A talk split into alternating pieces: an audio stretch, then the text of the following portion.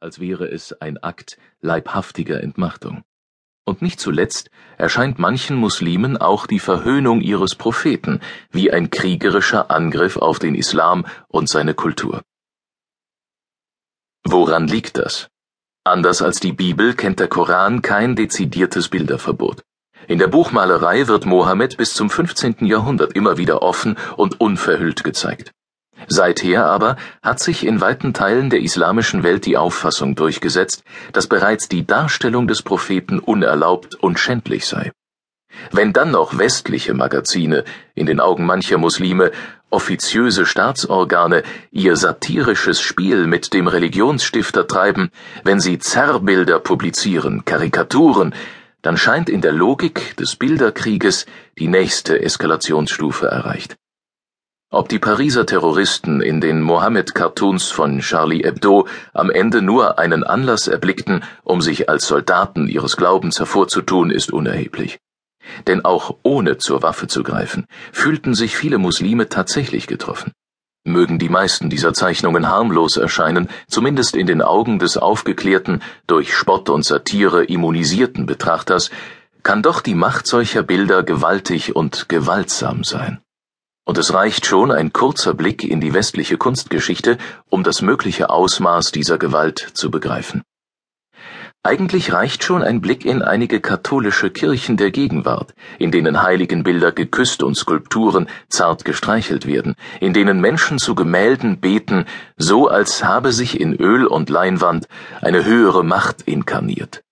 Dass Gott im Bild und das Bild in Gott sei, gegen diese Idolatrie war die Reformation einst angetreten. Doch selbst in gänzlich profanen Sphären hielt sich der Bilderglauben. Noch das preußische Landrecht von 1794 sah eine Bestrafung in Effigie vor, was hieß, war der Verurteilte entkommen oder gestorben, wurde die Strafe an seinem Bildnis vollstreckt. Das scheint heute vielen lächerlich, Sie übersehen allerdings gern, dass auch der vermeintlich aufgeklärte Westen in Bildern oft etwas erblickt, das geschützt werden sollte. So verpixelten viele Zeitungen jene Szene des Pariser Attentats, in der ein Polizist erschossen wird. Sie schützten damit ihre Leser vor der Erfahrung, durch ihre Blicke den Toten ein zweites Mal zum Opfer zu machen, einem Opfer der Schaulust. Sie schützten zudem die Würde des Beamten, obwohl sie recht eigentlich nur einen bildhaften Datenhaufen druckten und ein bildhafter Datenhaufen keine Würde besitzt. Weil es aber so scheint, als wäre im Bild der Mensch gegenwärtig, wird es auf schamvolle Weise unscharf gemacht. Warum sollte dann Muslimen nicht zugestanden werden, dass sie es ihrerseits schamlos finden, wenn jemand die Würde ihres Propheten auf zeichnende Weise verulgt? Mit einigem Stolz weisen libertäre Gesellschaften darauf hin, dass die Aufklärung ohne Karikaturisten und ihre Unerschrockenheit nicht zu denken ist. Ihr bleistiftspitzer Kampf gegen alle Autoritäten, ihr Beharren darauf, die Macht der Bilder für die Sache der Freiheit einzuspannen, bereitete der Demokratie den Weg. Seither sind Meinungs- und Kunstfreiheit so wichtig, dass es auf ein paar gekränkte Seelen nicht ankommen darf. Wahr ist aber auch, Ganz ohne Bildtabus kommt bis heute keine Gesellschaft aus. Nur sind es jetzt in der Regel keine religiösen, sondern ethische und nationale Tabus.